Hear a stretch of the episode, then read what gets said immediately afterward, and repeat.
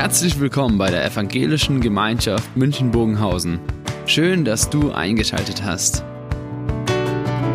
Unser tiefes Anliegen ist, dass die folgende Predigt dich in deiner Situation anspricht, dir eine neue Blickrichtung aus der Bibel schenkt und dass du Gott ganz persönlich begegnest.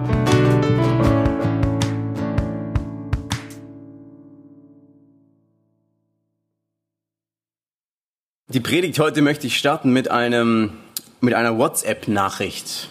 Eine WhatsApp-Nachricht, die eine Tochter, ein Sohn an den Papa schickt. Ich lese sie uns mal vor. Hi Papa, lange nichts gehört von dir. Was ist los? Hab das Gefühl, du drückst dich vor mir und willst mich nicht sehen. Fragezeichen, Fragezeichen. Wenn ich ehrlich bin, kommt es mir so vor, dass du mich fertig machen willst. Das ist echt mies. Wutschnäubendes Emoji. Du bist mega ungerecht und versaust mein Leben hart. Wütendes Emoji und ein Emoji, was Dinge sagt, die zensiert wurden. Was würden wir sagen über die Beziehung Kind-Vater? Wahrscheinlich würden wir sagen, ja, fragwürdige Geschichte, fragwürdige Beziehung, irgendwie muss da äh, etwas passieren, Handlungsbedarf. Jetzt lesen wir diese Nachricht noch einmal und lesen sie so, wie wenn unser heutiger quasi Text von Hiob genau das hier aussagt. Der an seinen Vater, an seinen himmlischen Vater, an Gott schreibt. Ich habe den Text, den wir heute als Grundlage haben, mal in unsere Zeit übersetzt, in eine WhatsApp-Nachricht mit Emojis. Und da schreibt Hiob, Hi Papa, lange nichts gehört von dir, was los? Hab das Gefühl, du drückst dich vor mir und du willst mich nicht sehen. Wenn ich ehrlich bin, kommt es mir vor, dass du mich fertig machen willst. Das ist echt mies. Du bist mega ungerecht und versaust mein Leben hart. Würden wir sagen, ein fragwürdiger Text, den man Gott an den Kopf wirft, würden wir vielleicht sagen, ein fragwürdiger Glaube, der hier irgendwie zum Ausdruck kommt. Wir merken hier, Hiob spricht Dinge aus, die wir vielleicht so im christlichen Slang eigentlich doch gar nicht ähm, ähm, so verorten würden. Das kann man doch nicht sagen, wird man vielleicht ähm, argumentieren und das ist vielleicht auch ein bisschen provokant hier äh, geschrieben, noch mit so Emojis, die noch so Ausdrücke sagen und all die Sachen. Das ist alles ein bisschen provokant und ein bisschen spitz vielleicht, natürlich bewusst, damit die Predigt gut ankommt. Kann man so mit Gott reden? Ich möchte euch zeigen, was Hiob gesagt hat in seinem Text. Und wir springen da so mitten ins Leben von Hiob hinein also nicht am Ende, nicht am Anfang, sondern mittendrin. Und mitten in einer Situation, wo er, wir wissen das, er hat alles verloren. Er hat sein Leben komplett verloren, er hat seine Gesundheit verloren und er ist am Boden, sitzt mit Asche bedeckt auf dem Boden und sitzt ab, was er erfahren hat an Leid. Und er hat Freunde, die ihm helfen, da rauszukommen und trotzdem sitzt er nach wie vor tagelang, wochenlang da und klagt über das Leid. Und jetzt springen wir mitten rein, Kapitel 23. Er antwortet auf eine der vorige, vorige Rede, die ähm, sein Freund gehalten hat. Und hier sagt er, Hiob antwortet, auch heute ist Widerspruch mein Anliegen. Seine Hand lastet schwer auf meinem Seufzen. Und hier müssen wir uns vorstellen, die Hand ist jetzt nicht irgendwie, wir, wir kennen das eigentlich aus der Bibel, das ist so eine sanfte Hand Gottes, die uns führt, das kennen wir auch. Aber die andere Hand Gottes kennen wir auch, wo er zehn Plagen schickt, um dem Pharao mal richtig eins reinzuwirken. Das ist die schwere Hand Gottes, die gnadenlos sein kann. Diese Hand lastet auf Hiob, sagt er. Das ist also, man kann es seicht lesen, aber wir müssen es hart lesen. Weiter geht's im Text. Ich würde ihm schon meine Anliegen schildern, Gott, ihm meine Gründe und Beweise nennen. Ich bin gespannt, was er dann sagen würde, wie er mir darauf seine Antwort gäbe. Ob er mich seine Allmacht fühlen ließe. Nein, hören würde ich auf meine Worte. Hören würde er auf meine Worte, genau. Ich würde meinen Rechtsstreit mit ihm führen als einer, dem nichts vorzuwerfen ist. Das müsste auch mein Richter anerkennen. Er sagt, ich bin hier eigentlich unschuldig und Gott führt mich hier ins Leid hinein, ohne dass ich irgendwas dazu getan habe. Und am liebsten würde ich einen Streit mit ihm führen. Und hier steht als Grundlage für diesen Streit, nicht irgendwie, ja, wir diskutieren, debattieren ein bisschen. Hier steht im Hebräischen ein Wort, was für Fäustkämpfe, für Kämpfe mit körperlichen Verletzungen ähm, be also bezeichnet wird eigentlich. Also wir dürfen das auch nicht romantisch lesen oder seicht, sondern wir müssen es hart lesen. Hiob geht hier richtig hart vor gegen Gott. Ich kann nach Osten gehen, dort ist Gott nicht. Auch im Westen ist er nicht zu finden. Er, ist er im Norden tätig, sehe ich's nicht. Versteckt er sich im Süden, weiß ich's nicht. Er ist auf der Suche nach Gott. Hiob fragt sich, ja, wo ist er eigentlich? Alle vier Himmelsrichtungen, da gucke ich hin, da suche ich ihn. Ich bin auf der Suche, aber keine Chance. Ich sehe nicht. Und ganz am Ende Gott hat mir alle Zuversicht genommen. Weil er so mächtig ist, macht er mir Angst. Gott ist, der mich erdrückt. Das ist ein harter Text. Das sind Aussagen, wo wir eigentlich sagen, über Gott, jetzt haben wir gerade Lobpreis gemacht. Wir haben natürlich auch Geschichten gehört, wo das Leben zerrissen wird. Und trotzdem merken wir hier, Hiob ist ganz, ganz ehrlich gegenüber Gott. Hiob nimmt kein Blatt vor den Mund. Hiob redet ungefiltert direkt zu Gott. Alles, was ihm auf dem Herzen liegt, was natürlich auch mit seiner Vorgeschichte zu tun hat, aber er redet aus dem Herzen, tiefsten Herzen. Und hier ist Anklage und Anfrage und Zweifel erlaubt. In diesem Vers. Ich stelle mir so einen Politiker vor, der wutsträubend ähm, am liebsten eine Rede halten würde, weil er vielleicht von seinem Kontrahenten eine Attacke bekommen hat und jetzt steht er vor dem Pult, die Journalisten stehen vor ihm und er würde am liebsten rausschreien, was ihm auf dem Herzen liegt und sagen, was eigentlich Tacheles ist so. Aber jeder Politiker weiß, und wir wissen es auch, es gibt diesen Filter, der nennt sich Political Correctness. Den schiebt er drüber und auf einmal ist seine Rede sehr relativiert, angenehm. Die Menschen verstehen und werden auf jeden Fall nicht zu arg anstößig. Wird, wird diese Rede nicht zu arg anstößig angenommen. Und dieser Politiker nimmt den Filter Political Correctness als vielleicht auch eine, dass man sich selber ein bisschen rettet, dass man ein bisschen besser rauskommt und eben auf jeden Fall nicht das sagt, was man am liebsten sagen würde. Ich beobachte manchmal bei Menschen, die zweifeln, einen ähnlichen Filter der christliche Correctness-Filter. Der Filter, der vielleicht weniger anklagend rüberkommt, der vielleicht irgendwie ein bisschen seichter kommt, weil man ja eigentlich weiß, wie man sich zu verhalten hat in unserer Gemeinde, in unseren Kreisen, in den christlichen Szenen. Da gibt es Christen, die natürlich sagen, bitte so wird euch gegeben. Und wir haben die Geschichten gehört, da würde man am liebsten sagen, ja, wo, wo ist jetzt das, bitte so wird euch gegeben. Ich habe natürlich gebeten dass sich das Leid verändert, dass sich das umdreht, was ich passiere. Die große Leitfrage ist natürlich immer wieder eine große Frage, wo man zerbricht, wo Menschen zerbrechen, am liebsten sagen würden, ja Gott, wo bist du? Im Norden, im Osten, im Süden und Westen? Ich finde dich nicht. Und ich finde auch keine Antwort auf diese Fragen, die ich habe. Und ich würde am liebsten mit dir ins Gericht gehen, aber ich finde keine Antworten. Und du gibst sie mir nicht. Ich erlebe dann Menschen, die, oder habe ich schon erlebt, das sind zweifelnde Menschen, die gehen trotzdem in die Gemeinde und, und, und, und versuchen damit umzugehen und versuchen damit irgendwie klarzukommen und müssen irgendwie immer wieder so einen Filter überlegen, weil sie ja schon ähm, aus Kindesbeinen an gelernt haben, was eigentlich theologisch korrekt ist. Wir würden sagen, wenn ich eine Aussage habe, Gott ist nicht da. Das ist vielleicht das, was ich momentan fühle, glaube, was mir gerade irgendwie auf dem Mund liegt. In der Situation habe ich das Gefühl, dass Gott nicht da ist.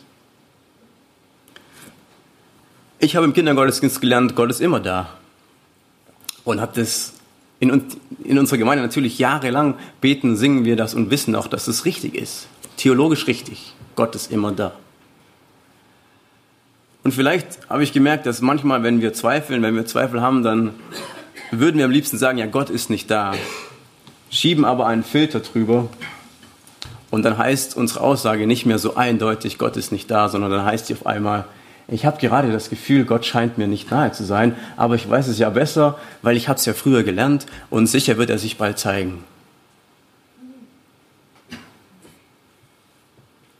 Das ist dann vielleicht eine Aussage, die man trifft und wir merken aber, wenn sowas passiert, dass es, man ist ja gar nicht dann vielleicht ehrlich. Man, man korrigiert sich, weil man nicht anstößig sein möchte, weil Zweifelnde nicht anstößig sein möchten, sagt man eben Dinge irgendwie relativierter.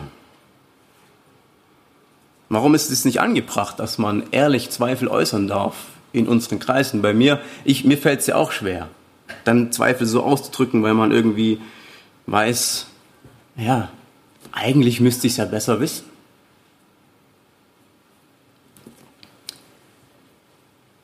Ich denke aber, es gibt einen ganz, ganz großen Teil in der Bibel, auch bei Hiob sehen wir das, dass Klagen und Anfragen und Anklagen sowas von legitimiert ist, erlaubt und sogar erwünscht ist. Das habe ich bei Hiob gesehen hier, der wirklich ins Gericht geht mit Gott. Und das habe ich gesehen, wenn ich in die Psalmen schaue.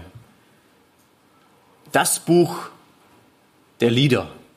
Wir als ähm, Gemeinde, die wir natürlich auch nach vorne gehen wollen, singen viel Lobpreis, machen viel Lobpreis. Und da sagt der Liedermacher Albert Frey, der quasi ein Profi ist in dem ganzen Thema, der hat gesagt, ja, Lobpreis ist toll und ist wichtig, es, es deckt einen wichtigen Aspekt ab des Betens, aber klammert auch einen ganz großen Aspekt des Betens aus und das ist Thema Klage. Wir beten und singen oft, Gott ist gut, Gott ist richtig, Gott ist immer da und so weiter. Aber dieser menschliche Aspekt, diese menschliche, diese menschlichen Gefühle, die wir haben, die da sind, die real sind für uns, die decken diese Lieder oft gar nicht so ab. Ich bin froh, dass wir ein paar haben, wo das wieder zum Tragen kommt. Ich bin aufgewachsen in der Lobpreiskultur und weiß eigentlich, beten geht wie Lobpreis machen. Gott loben, Gott groß machen, Gott immer, immer als souverän darstellen. So geht das. Und ich merke selber, dass ich irgendwie daran zerbreche und merke, ich habe es gar nicht gelernt zu klagen. Mir fehlt da was in meiner Biografie. Mir fehlt da was in meinem Gebetsleben. Ich bin vorsichtig. Und ich habe die Psalmen angeschaut und gemerkt, da gibt es eine ganze Menge an verschiedenen Psalmkategorien. Da gibt es Hymnen, die loben und ähm, ähm, Dank sagen. Dann gibt es Königslieder, der von Gott spricht. Von, äh, Könige sprechen über Wallfahrtsgeschichten ähm, und so weiter. Und dann gibt es Danklieder und dann gibt es Klage. 50 Prozent ungefähr der Psalmen besteht aus Klagen. Das ist quasi die größte Kategorie in den Psalmen. Alles andere ist wesentlich kleiner. Loben, Danken und so weiter, hat vielleicht ein Viertel, ein Drittel deckt Loben, Danken ab. Und ich merke, dass ich, dass der große Anteil von Klagen von diesen Liedern, das habe ich nie selbst wirklich gelernt. Und ich glaube, ich muss es selber wieder neu lernen. Diesen christlichen, vielleicht Korrektness, Filter auch mal durchzubrechen. Und zu sagen, nein, ich darf auch ganz, ganz, ganz ehrlich sein bei Gott. Und ich darf mich auch selber auf den Grund gehen und und es rauslassen und zulassen, was ich wirklich habe an Zweifeln, Anfragen an Gott. Und ich denke, das darf auch in unserer Gemeinde Raum finden. Klagen müssen wir wieder einüben, glaube ich. Klagen müssen wir wieder ähm, zulassen. Und genauso die Zweifelnden, die ganz große Anfragen haben an Gott, an seine Führung. Und ich denke, da ist es ein erster Schritt, dass man selber sagen darf, Klagen ist erlaubt. Ich darf sagen, Gott ist nicht da momentan für mich. Ich darf sagen, Gottes Führung verstehe ich gerade nicht und ich bin völlig aufgeschmissen und habe völlig keine Ahnung, was, was Gott eigentlich damit vorhat. Ich glaube, es gibt einen Raum in unserer Gemeinde, wo wir ehrlich sein dürfen. Das ist, und und ähm, ich, ich sehe viele Freundschaften, Bekanntschaften und Beziehungen, die, die genau das zulassen.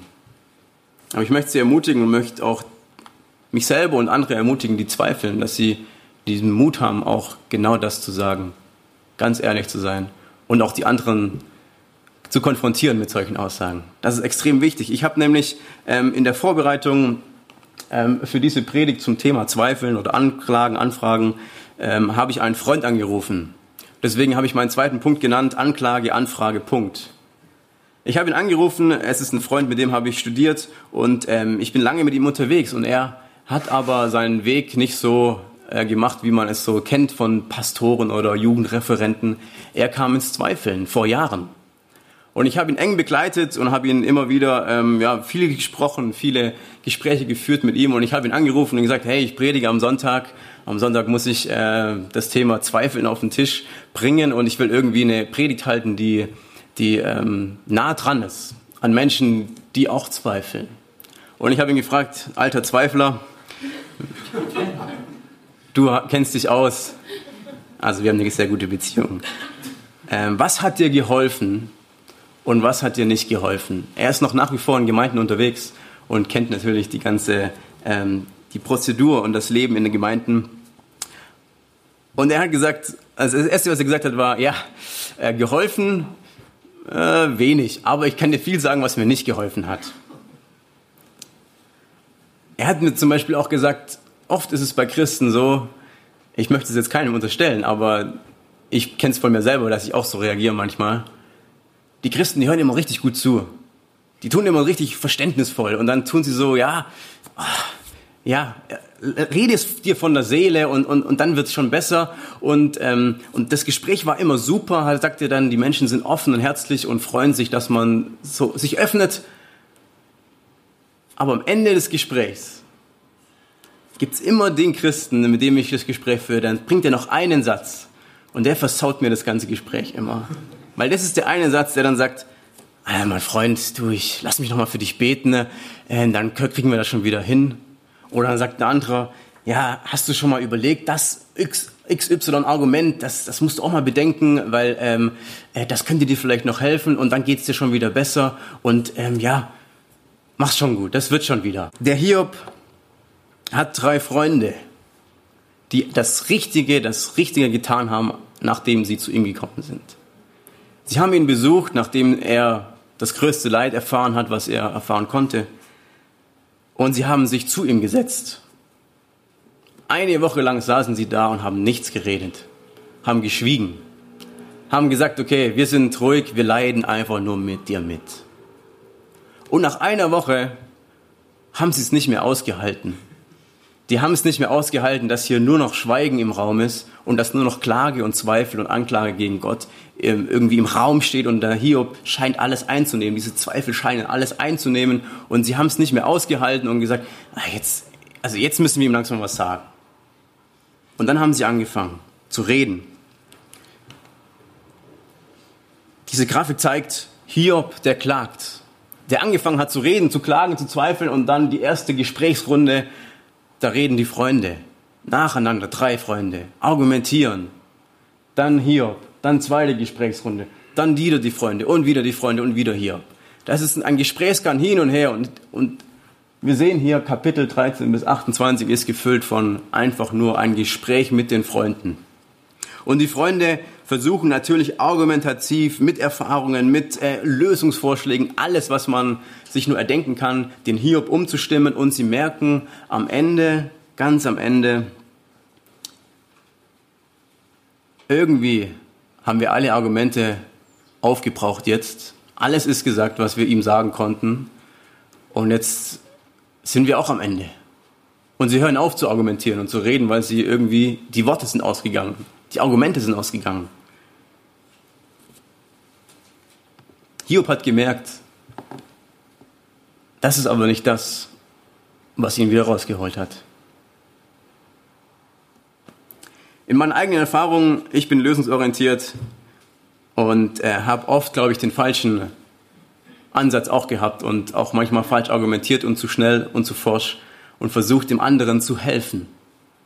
Ich glaube, das ist was ganz Natürliches, wenn wir Menschen begegnen, die zweifeln, die irgendwie Fragen haben über Gott, dass wir sagen, ja, aber ich habe noch eine Antwort, die dir hoffentlich hilft. Und es ist überhaupt nicht, äh, überhaupt nicht böse gemeint. Es ist, es ist ganz man will helfen, man will, man hilfsbereit sein, man möchte ja dem anderen die Last abnehmen des Zweifelns, die Last des, des irgendwie des Fragens. Das, man merkt, dass das beschäftigt ihn, dass man merkt, dass das tut ihm irgendwie auch weh und er will da auch nicht in dieser Situation sein. Man möchte ihm helfen, dass die Last etwas abgenommen wird.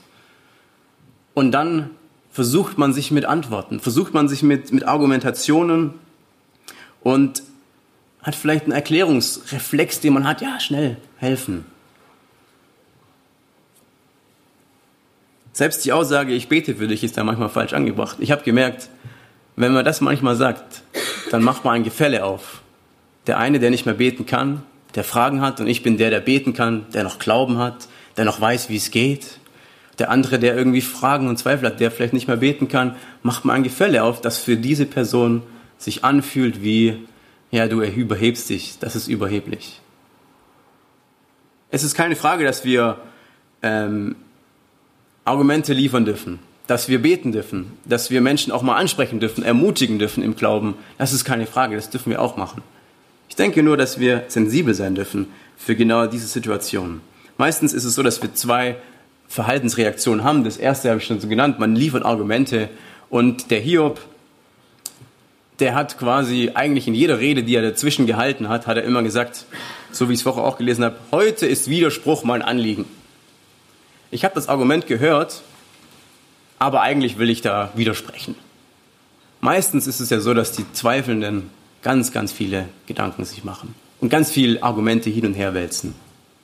Die zweite Argumentation ist oft, ja, meine Erfahrung mit Gott ist aber die. Und der andere sagt dann, das freut mich für dich. Meine Erfahrung ist eine ganz andere.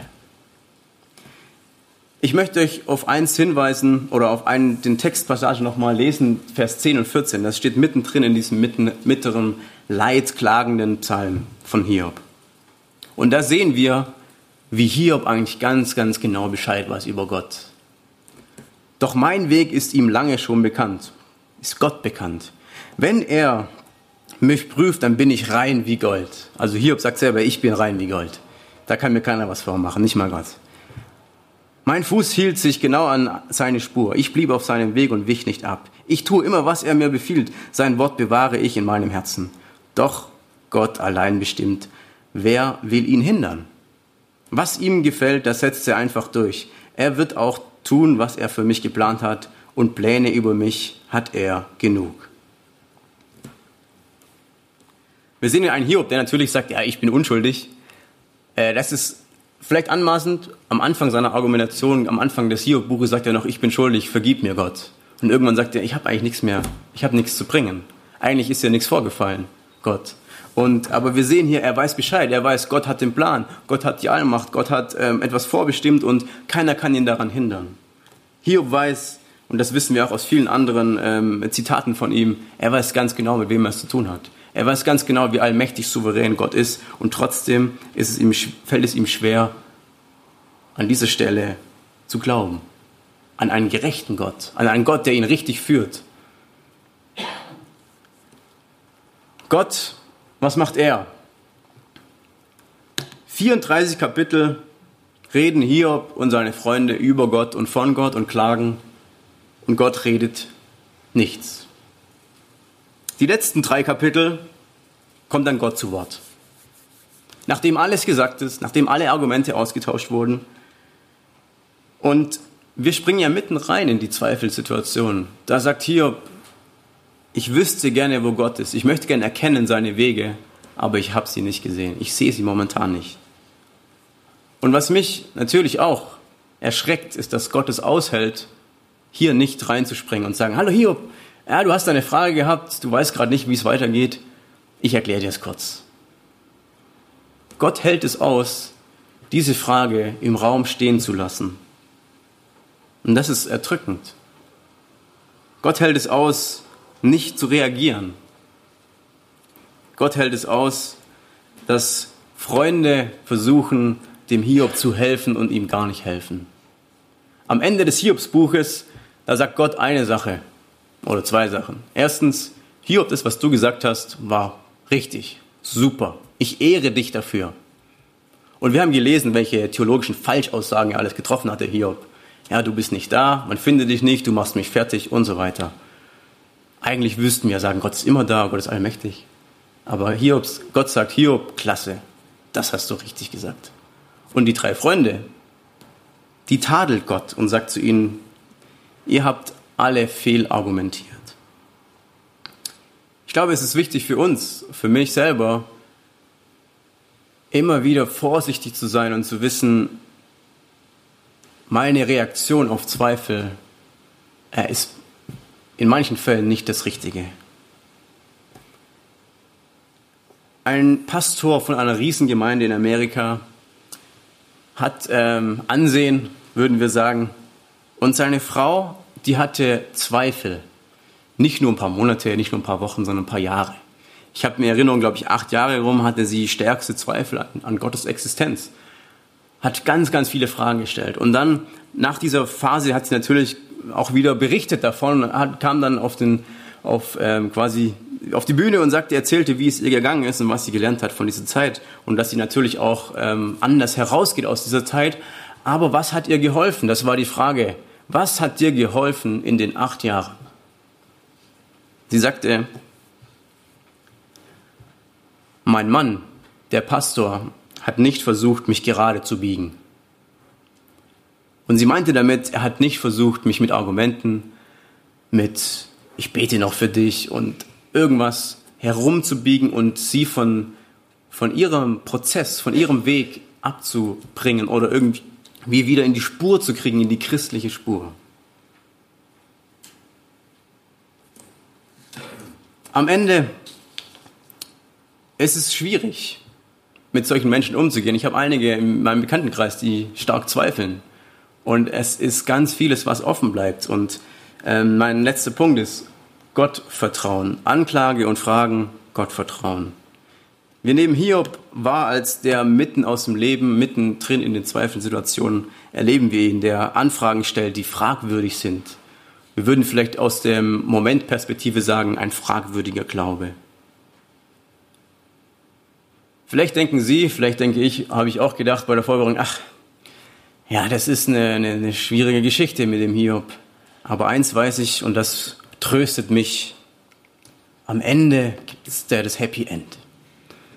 Es gibt vielleicht so eine Abwärtskurve. Am Anfang war noch ein bisschen Glauben und dann hat sich alles irgendwie immer mehr ist äh, quasi runtergegangen in die Tiefe, in, in die Zweifeln. Und am Schluss aber ändert sich alles. Am Schluss kommt Gott zu ihm und irgendwie regelt sich alles. Ihm geht's wieder gut. Er bekommt wieder das Leben zurück, das er hatte. Solange es ein Happy End gibt, können wir zufrieden sein. Wenn Gott am Ende aufräumt und die Zweifel wegräumt und alles gut ist, dann, ach, das ist der Wunsch, den ich habe für viele meiner Freunde. Und natürlich denke ich auch, was wäre es für ein Gott, der nicht diesen Weg wählt? Was ist es für ein Gott, der irgendwie in Zweifel führt oder führen lässt oder es zulässt und dann nicht wieder raufführt? Das sind die großen Fragen, die ich auch habe. Was ist es für ein Gott, der, der diese Menschen hängen lässt? Freunde von mir sagen, weißt du, ich suche Gott. Und eigentlich bin ich sofort bereit, wieder ernsthaft zu glauben, wenn ich es nur könnte. Ich weiß, dass nicht alle bisher ihr Happy End erlebt haben in den Zweifelsfragen. Von meinen Freunden nicht und von anderen Bekannten und Freunden, die sie vielleicht haben oder sie selber auch haben, auch nicht. Das Happy End bleibt irgendwie aus und das ist scheinbar das ist tragisch. Und das sind die großen Fragen des Lebens. Und Hiob, Hiobs Happy End mag auf den ersten Blick romantisch schön wie Hollywood ausschauen, wenn man es so darstellt. Aber wenn wir Hiob am Schluss lesen, die drei Kapitel, die ähm, Hiob, wo Gott dann zu Hiob spricht, da sehen wir eins. Die Frage, die Hiob hatte, Warum hast du mich hier reingeführt? Und bist du gerecht, so wie du mich geführt hast? Ist es richtig gewesen? Das sind seine größten Fragen gewesen. Diese zwei Fragen hat Gott nicht beantwortet. Sonst würden keine Bücher und ellenweise äh, oder unglaublich viele Briefe und, und äh, Literatur erscheinen über die Frage, warum das Leid, wenn Gott hier die Antwort gegeben hätte. Leider gibt uns Gott hier keine Antwort. Das ist quasi ein halbes Happy End. Für Hiob ging es gut aus. Aber die Fragen wurden leider nicht beantwortet. Gott hat letztlich eine Antwort gegeben, die vielleicht so sein könnte in unserer Sprache. Die WhatsApp von Gott an Hiob zurück. Lieber Hiob, lange habe ich nichts gesagt und war für dich scheinbar unerreichbar. Du musst wissen, die Dinge sind komplex und können nicht einfach erklärt werden. Ich möchte dich aber einladen, mir zu vertrauen. Schaffst du das? Gott. Am liebsten würden wir jetzt wahrscheinlich äh, dieses Argument nehmen und sagen, ja, Gott lädt dich ein, ihm neu zu vertrauen. Wieso können wir zu allen Leuten hingehen, die zweifeln und sagen, ja, aber hier war es so, du musst ihm einfach vertrauen. Das hat Gott am Schluss gesagt. Natürlich können wir das nicht machen. Das wissen wir. Hiob hat von Gott drei Kapitel lang intensivste Begleitung erfahren.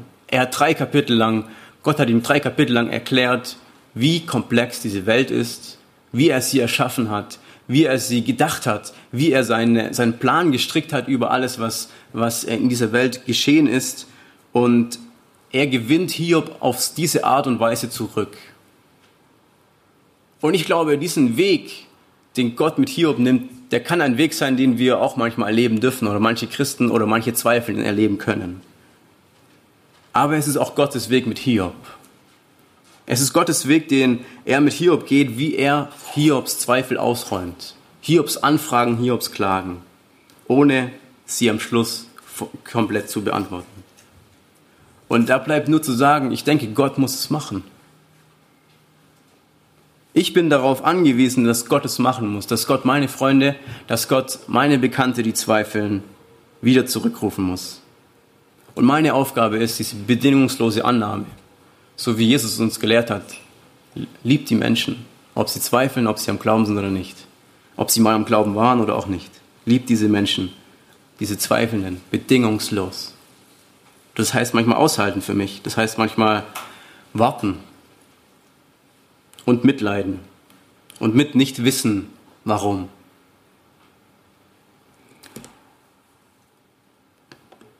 Wir haben hier in der Gemeinde das Angebot, immer wieder ein Gespräch zu führen nach dem Gottesdienst, meistens hier vorne in der Ecke. Und ich möchte dazu einladen. Ähm, heute, glaube ich, ein intensives Thema, äh, das, das sicherlich viele Fragen auch noch offen lässt und offen hat. Und einfach dieses Angebot, wenn jemand da ist, der sagt, ich suche irgendwie mal einen Raum, wo ich meine Klagen loswerden kann, ohne dass gleich alles relativiert wird und erklärt wird, ich suche vielleicht einen Ort, wo mal für mich gebetet wird oder wo irgendwie ich einfach mal mich aussprechen darf. Dann darf man das gerne an, in Anspruch nehmen. Nach dem Gottesdienst sind wieder zwei Personen hier vorne, die beten, die da sind, die zuhören. Es muss ja nicht auch immer gleich das Gebet sein und die Relativierung oder immer gleich wieder das Auflösen der, des Leides oder der Fragen. Ich glaube, wir als Gemeinde haben auch die Aufgabe, Zweifelnden so zu begleiten, wie es für sie richtig ist. Wir haben auch die Aufgabe, einen Raum zu schaffen, Zweifelnden hier eine Heimat zu bieten. Auch, ich glaube, wir sind stark in Argumenten, wir sind stark auch in, in, in der Frömmigkeit, im Glauben, in, in Bibelstudium und so weiter, in ganz vielen Sachen, die ganz, ganz wichtig sind und ich auch nicht, ähm, das, das darf nicht wegfallen, das muss nebeneinander stehen. Und trotzdem wünsche ich mir einen Raum für diese Fragen, für diese Menschen. Meine drei Punkte waren Anklage, Anfrage, erlaubt. Ja, dürfen wir loswerden. Direkt raus, wie es auf dem Herzen liegt. Zweitens, Klage und Frage, Punkt. Nicht immer gleich eine Antwort haben. Nicht immer gleich brauchen wir diese Antwort geben. Die Erfahrungsargumente oder sonst irgendwas. Und Klagen, Anklagen, Anfragen, Gott vertrauen. Ich muss darauf vertrauen, dass es Gottes Sache ist. Dass Gott diesen Weg geht mit diesen Menschen und manchmal nicht weiß, wo es am Schluss rauskommt. Und ich möchte Sie dazu ermutigen, bin selber da ermutigt, äh, Gott zu vertrauen. Das ist ein größerer Vertrauensakt, wie wenn ich sage, ich muss selber noch mal was rumreißen und ich versuche noch mal richtig Gas zu geben. Ähm, lass uns das Gott vertrauen, dass Gott wirklich das tun kann und das wird er tun und er kann es tun. Und ähm, wir lassen, denke ich, diese Fragen und diesen Text von Hiob noch mal in dem Lied ähm, vielleicht wieder klingen, wie viel du deine Wege. Das wollen wir jetzt gemeinsam singen. Gott hinlegen, was unser Herz auch kränkt. Die Wege hinlegen, die wir haben, die unbegreiflich sind und die schwierig sind. Lass uns das singen, befiehl du deine Wege.